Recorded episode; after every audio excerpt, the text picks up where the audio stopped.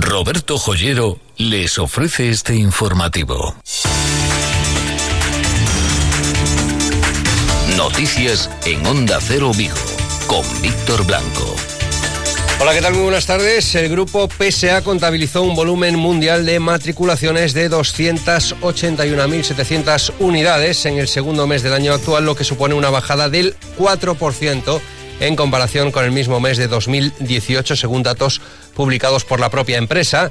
En los dos primeros meses del ejercicio actual, la multinacional que preside Carlos Tavares comercializó 523.400 unidades de todos, en todos los mercados en los que opera, un 8,5% de reducción respecto a las 572.000 eh, unidades casi entregadas en el primer bimestre del año pasado. Son en cualquier caso datos parciales de estos dos primeros meses de todo el grupo, pese a Peugeot, Citroën y también Opel. Vamos a ver cómo evoluciona en lo que mm, falta de año, que esto solo acaba de empezar. Y vamos a ver cómo evoluciona también el tiempo de cara al fin de semana. Augasa, la Mazda de Vigo le ofrece el tiempo. Juan Taboada, ¿qué tal? Muy, buenos, muy buenas tardes ya. ¿Qué tal? Buenas tardes. Bueno, pues si miramos al cielo, absolutamente azul, el sol luciendo, día casi casi primaveral, si no fuese por las temperaturas que hemos tenido a primeras horas. Eso es, pero ahora por la tarde sí que se van a aparecer ya las propias de esa estación primaveral que empezará el próximo miércoles, porque esperamos que el termómetro se acerque mucho a los 20 grados y además como el viento estará en calma, la sensación térmica será absolutamente agradable. Hay que aprovechar esta tarde, también la de mañana Mañana sábado se van a mantener unas condiciones parecidas a la de hoy, frío por la mañana, cielo despejado, muy buena temperatura por la tarde, pero ojo, no hay que confiarse porque en el intervalo entre las, eh, la última hora del sábado y la madrugada del domingo se van a producir lluvias. Eh, las nubes irán acumulándose durante la noche de manera subrepticia y dejarán estas precipitaciones en la madrugada del domingo. Ya cuando nos despertemos con las primeras horas del día, veremos cómo ese frente pasa, es un frente bastante rápido, un domingo en el que se volverán a abrir claros, pero ya la temperatura será más baja que lo que esperamos para esta tarde y para mañana sábado. Y como pasa siempre cuando hay un frente, no podemos descartar que a lo mejor haya uno o dos momentos de lluvia a lo largo del domingo, pero bueno, sería muy puntual. En general no va a llover, pero sí va a hacer un poquito más de frío. O sea que los que tengan pensado salir a cenar el sábado, incluso a tomarse una copa, que se lleven el paraguas. Eso es, que no se confíen porque la tarde del sábado ya ha estado soleada, porque descargará pues aproximadamente entre las 12 de la noche y las 6 de la madrugada del domingo. Perfecto, muy bien. Juan, muchas gracias un día más por atendernos en directo. A vosotros, hasta luego.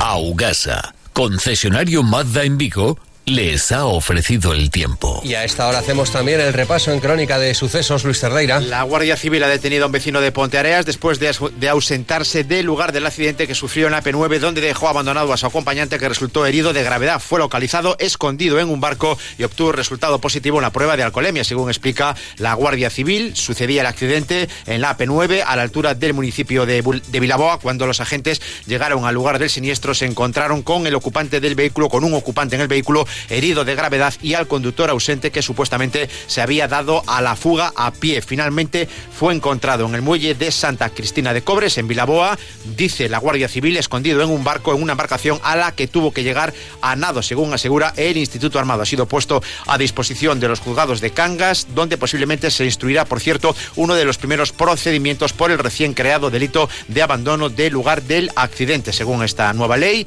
eh, se podría eh, eh, castigar a este conductor con penas de dos a cuatro años de prisión si ha sido causado el accidente por una imprudencia. Tiene un siniestro, deja abandonado a su compañero de vehículo en estado grave, se echa a correr, se tira al mar y se mete dentro de un barco, por supuesto, iba borracho. Faltan 16 minutos para las 2 de la tarde. Ángel Mosquera está en el control técnico.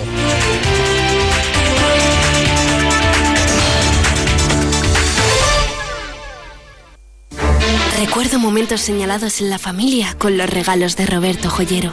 Recuerdo que era una emoción ver cómo se abrían esos paquetes y aparecían joyas, relojes, mis primeros pendientes de oro. Hoy soy yo la que regalo y quiero transmitir la misma emoción. Roberto Joyero, también es para mí. Roberto Joyero, en Velázquez Moreno 32 y 34, Vigo. Agua mineral natural, agua sana no solo quita la sed, te cuida. Aguasana, perfecta para la elaboración de alimentos infantiles y dietas bajas en sodio. Agua mineral natural Aguasana, ligera, saludable y equilibrada. Aguasana no solo quita la sed, te cuida. Una vez más, el Ministerio de Fomento ha vinculado la supresión del peaje de la AP9 en Rande y Redondela a la conversión en vial urbano de la autopista, su paso por la parroquia viguesa de Teis y todo ello condicionado a la realización de un estudio global sobre los tráficos y las obras que serían necesarias. Así lo ha trasladado el secretario general de Infraestructuras del Ministerio, José Javier Izquierdo Roncero, en una misiva en la que responde a la carta enviada por las asociaciones de vecinos de Teis y Chapela sobre las demandas de estas parroquias. Supresión del peaje, conversión en vial urbano de la autopista desde Torres de Padín hasta el centro de la ciudad y adopción de medidas contra la contaminación acústica. Por lo tanto, en esta carta viene a incidir el, el, secretario general de Infraestructuras del Ministerio de Fomento en lo que ya anticipó hace unos meses, recién llegado a ese ministerio, el actual titular del mismo, que hay un estudio en marcha o se tiene que realizar un estudio para valorar cuáles serían las consecuencias de esa gratuidad. Se imaginarán ustedes que las asociaciones vecinales de Teis y de Chapela ya han expresado su malestar con esta respuesta que han denunciado pone de manifiesto una vez más la falta de compromiso político tanto de este como del anterior gobierno de España. O sea que de momento nada de nada de la supresión de ese peaje entre Vigo y Redondela. A esta hora, el presidente de la Junta de Galicia, Alberto Núñez Feijóo, está pronunciando una conferencia sobre económicos en la Confederación de Empresarios de la provincia de Pontevedra. Horas antes se manifestaba sobre ese conflicto planteado en la atención primaria, esa huelga de la sanidad que tendrá lugar los próximos días 9, 10 y 11 de abril. El presidente de la Junta, aún reconociendo que hay problemas en la sanidad, dicen que no es un problema único de nuestra comunidad autónoma. Os problemas de atención primaria, vimos dicindo, se foi moito tempo. Eh, non é un asunto da Comunidade Autónoma de Galicia. Mire, folgas para esos días están convocadas en Aragón, en Euskadi, en Murcia e en Galicia. Si isto é un movimento de convocatoria de folga que afecta a distintas comunidades autónomas en los mismos días, pues yo creo que bo que os galegos os saiban. Y mientras el alcalde Abel Caballero en los micrófonos de Onda Cero, que ha mostrado su apoyo total a los eh, profesionales, más concretamente a los jefes de servicio de, las, de los centros de salud de Vigo, que presentaron ayer su dimisión irrevocable y dice que debe dimitir el consejero de Sanidad. Yo respaldo las decisiones que tomen estos profesionales porque las la toman con su decisión profesional. Pero a mí me parece que tiene que dimitir el consejero también. Y que esto es un tema gravísimo y el señor Feijó tiene que asumir la parte de responsabilidad que le corresponde. Como les contábamos ayer, la coordinadora galega de atención primaria, que es la que convoca esta huelga, pretende que haya unanimidad sindical, que todos los sindicatos convoquen y apoyen esta huelga para los eh, próximos eh, días de abril, entre otros sindicatos, también el de enfermería, que entienden ustedes que está muy relacionado, muy relacionado con la atención primaria. Carmen García es la secretaria de este sindicato de enfermería en nuestra comunidad autónoma. Carmen García, buenas tardes. Hola, buenas tardes. Bueno, cuéntenos, ¿cómo está viendo usted eh, este conflicto y esta convocatoria de la Coordinadora Galega de Atención Primaria? esa convocatoria de huelga, en principio de médicos, y a la que pretenden que se sumen otros sindicatos, entre ellos eh, SATSE. No sé si ya tienen una postura oficial ustedes. No, empezando por el final, nosotros no tenemos una postura oficial, nosotros te, estamos sometidos a nuestros órganos sindicales, al comité ejecutivo, pues porque tenemos así recogido en los estatutos y en el reglamento del sindicato, con lo cual aún no lo hemos debatido internamente.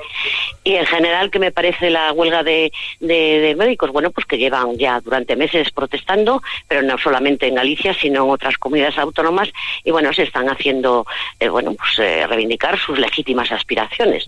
Pero para con la enfermería, pues bueno, pues no tiene mucho que ver la huelga de ellos para con lo nuestro, que es muy concreto, muy específico, y ya no solamente pues nos podamos sentir afectadas pues por lo que puedan hacer, si también nos sentimos afectados pues por las actitudes y, posicionamientos del Sergas. Con respecto, por ejemplo, a la reforma o a la pretendida reforma que se que se quiere llevar desde el Sergas a la atención primaria, en donde nosotros ya nos hemos posicionado de que sí, que podemos llevar perfectamente al paciente, crónico en todos sus aspectos, pero que nos tienen que facilitar recursos, herramientas y, acreditaciones. Eh, por lo que me está contando usted, eh, las reivindicaciones de los médicos, porque sé que se está hablando y a lo mejor el ciudadano tiene la percepción de que se genera una huelga de toda la atención eh, primaria. Bueno, pues los médicos están en su derecho de reclamar lo suyo, pero en principio nada tiene que ver con las peculiaridades de la enfermería nada tiene que ver con las peculiaridades de enfermería, ¿no? Nosotros tenemos otras otras reivindicaciones, tenemos otras necesidades y aunque todo repercute en el paciente, porque es el, el, que está, bueno, pues puede ser repercutido con todas nuestras actuaciones, bueno, pues eh, nosotros tenemos otras necesidades, ¿eh? Y no están recogidas eh, en eh, bueno, las aspiraciones que ellos plantean o ellos recogen. Nosotros apostamos por el diálogo, por la negociación, por la sensibilización y por el respeto al ciudadano. Entonces, agotadas todas esas vías, bueno, pues ya haremos lo que tengamos que hacer. Y en ciernes tenemos una reforma de primaria con la cual no estamos de acuerdo y esperemos que se reconduzca. Mm. ¿Han mantenido ustedes algún tipo de reunión? Es decir, ¿les han informado directamente de esta huelga por parte de la Coordinadora Galega de Atención Primaria o todavía no?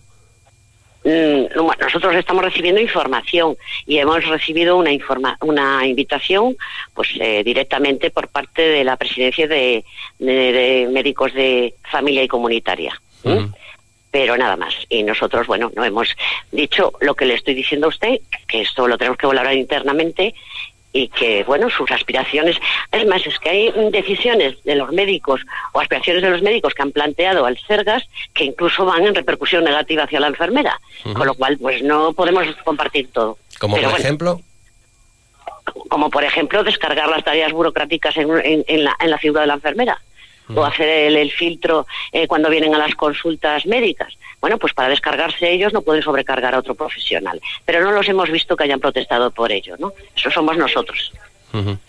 En cualquier caso, eh, ustedes eh, me decía que bueno que tampoco están de acuerdo con la reforma que pretende el Sergas, que tienen muchas cosas que decir, muchas cosas que mejorar. ¿Está abierta la negociación ahora mismo con el Sergas o no? Bueno, el Sergas está atendiendo a los distintos grupos de trabajo, recogiendo las conclusiones de los grupos de trabajo. Nosotros esperaremos a que haya unas conclusiones. Pero nosotros sí que hemos enviado nuestras consideraciones. Perfecto, pues eh, me dice que la Ejecutiva deberá decidir si apoya o no la, huelga, ¿no? Que todavía no hay una postura oficial. No, no tenemos una postura. Yo no puedo decir que el sindicato pueda estar a favor o en contra. Por supuesto, es su libre elección y su derecho, pero que nosotros tenemos que someterlo a nuestros órganos internos. Perfecto, muy bien. Carmen García, secretaria de SATSE, muchas gracias por habernos atendido. Buenas tardes. Todos los días a partir de las 2 menos 20 de la tarde, Noticias Higo, con Víctor Blanco y Luis Ferreira. Más movilizaciones, en este caso las retoman los trabajadores de Bosch, Luis. Que inician un calendario de concentraciones para rechazar el ERTE presentado por la empresa. La primera de ellas se desarrolla en este momento ante la sede de la empresa en la Avenida de Madrid. Ya por la tarde la protesta se traslada a la sede que la empresa alemana tiene en la calle María Verdiales. Aunque la compañía ha reducido a 540 el número de trabajadores afectados por el ERTE, desde el comité de empresas explica que con las movilizaciones quieren denunciar la negativa de mejorar esas condiciones en las que se aplica ese expediente y para recordar que existe un conflicto abierto en la empresa, que existe un conflicto, abierto, un conflicto abierto en Bosch. Escuchamos a Laura Pérez, que es la presidenta del comité de empresa. Iniciamos el calendario de concentraciones porque, bueno, ya hemos, eh, seguimos viendo que la empresa sigue aplicando el ERTE y no tiene ninguna intención de pararlo de, o de mejorarlo, de mejorar las condiciones de los trabajadores. Un poco para darle también visibilidad al conflicto empezamos con las concentraciones porque la gente pues también está bastante enfadada con todas las decisiones que está tomando la empresa a este respecto. Seguimos considerando que son abusivas esos calendarios de máximos y la empresa no ha hecho ningún intento de volver a hablar con nosotros sobre la situación.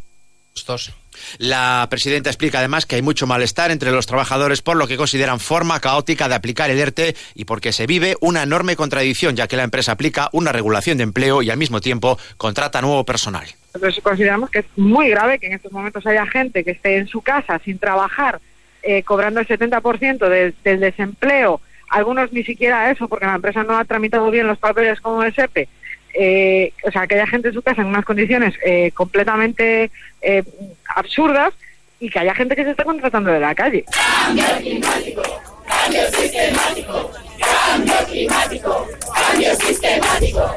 Bueno, decenas, no sé si llegó a centenares de jóvenes que se han manifestado, incluso se han concentrado hoy en la Plaza del Rey precisamente contra eso, contra el cambio climático. Bueno, pues podemos decir que aproximadamente unos 200 estudiantes se concentraban con el objetivo de alertar y concienciar sobre el cambio climático y la urgencia de medidas por parte de los diferentes estados que deben adoptar para frenar este cambio climático. Es una jornada convocada a nivel mundial bajo el lema Viernes por el futuro. Allí, en la Plaza del Rey, eh, hablábamos con una de estas estudiantes, Silva Mete Mázquez, que nos explicaba la importancia de poner en marcha medidas para eso, para frenar el cambio climático. Y estoy aquí, bueno, pues para parar el cambio climático que nos está afectando a todos y somos nosotros, las futuras generaciones, que no vamos a sufrir. Y no solo los seres humanos, todas las especies, todo el mundo va, a estar sufriendo. Y noticia política que hemos conocido hace unos minutos. ANOVA ha anunciado que no concurrirá a las elecciones generales del próximo 26 de abril después de no alcanzar un acuerdo con Esquerda Unida y Podemos Galicia para la reedición de la coalición electoral al margen del partido instrumental En Marea. Recuerden que las autonómicas fueron con En Marea. Ya se había decidido hace semanas que no iban a ir con En Marea y la formación ahora de José Manuel Beiras que renuncia a concurrir a las elecciones eh, generales después de no haber llegado a un acuerdo tampoco con Esquerda Unida y con Podemos. Tiempo ya para la información del deporte. Rubén Rey, buenas tardes. Buenas tardes, mañana 4 y cuarto Real Madrid-Celta. Acabamos de conocer la lista de convocados de Fran Escribá sin grandes novedades. Se vuelven a quedar fuera el fichaje de invierno Lucas Solaza y también Emre Mor, que tampoco de la mano de este entrenador parece que vaya a tener redención en el Real Club Celta, además de las bajas de Hugo Mayo y de Yago Aspas. Yago apura para reaparecer el 30 de marzo en En ese Celta Villarreal y en una semana de tres partidos para el equipo vigués. Mañana en principio entrará Kevin Vázquez en el lateral derecho y posiblemente también entre Matías Jense en sustitución de Budebuz en el centro del campo, en esa posición de interior derecho. También tiene bajas el Real Madrid en el que se estrena Zinedine Zidane y precisamente el aspecto anímico que se va a vivir en el Bernabéu y en el césped con la llegada del nuevo entrenador y lo que supone Zinedine Zidane, le preguntábamos a Fran Escribá si esto es una mala noticia para el Celta. Lógicamente sí que es verdad que cuando, yo no, tanto como crisis y no, es cierto que, que una semana de malos resultados les ha cambiado los objetivos o les ha dejado casi sin objetivos porque en liga tienen opciones, pero es cierto que es difícil pero sí que es cierto que a nivel de ambiente, de lo que es la afición, la llegada de una persona tan importante como es Zidane es ilusionante, pero tampoco nosotros nos debe cambiar. No cambiamos nada de, de, entrenamiento, no cambiamos nada. Sí que visionamos otras cosas.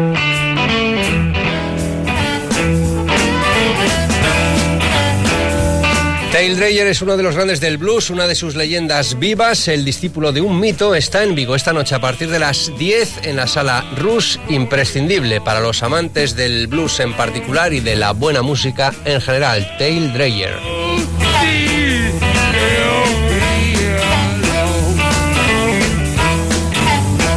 Vamos con el cine.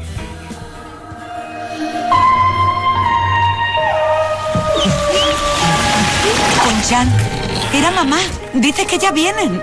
Es tu hermanita. Sí, es una de dibujos animados japonesa y no unos dibujos que aspiren a ser realistas, no son ni mucho menos sofisticados, pero la historia conquista y ojo porque se ha convertido en una de las mejores películas del año. Se titula Mirai, mi hermana pequeña. Deja ya de jugar con mi cara, ¿vale?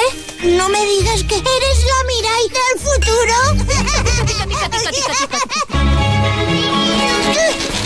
Ya lo sé, estás celoso. ¿Quién eres Y otro de los estrenos de este fin de semana. Cámara, proyección de fondo, dentro música y acción. Leyendas de Hollywood Stan Laurel y Oliver Harvey han llegado hoy a Gran Bretaña para hacer una gira por todo el país. Ya desconocidos para muchos, esta película nos cuenta la historia de dos de los grandes, quizá los más grandes cómicos del cine y de la televisión de los años 60, El Gordo y el Flaco. Buena película para conocer una buena historia. La crítica coincide al señalar que es una película muy bien hecha, con unas grandísimas interpretaciones y a lo mejor no tiene el tirón porque mucha gente ya no conoce al gordo y el flaco, pero sin duda parece que es una muy recomendable opción para este fin de semana en el cine, el gordo y el flaco. Parece que la gente ya no quiere ir a ver al gordo y el flaco.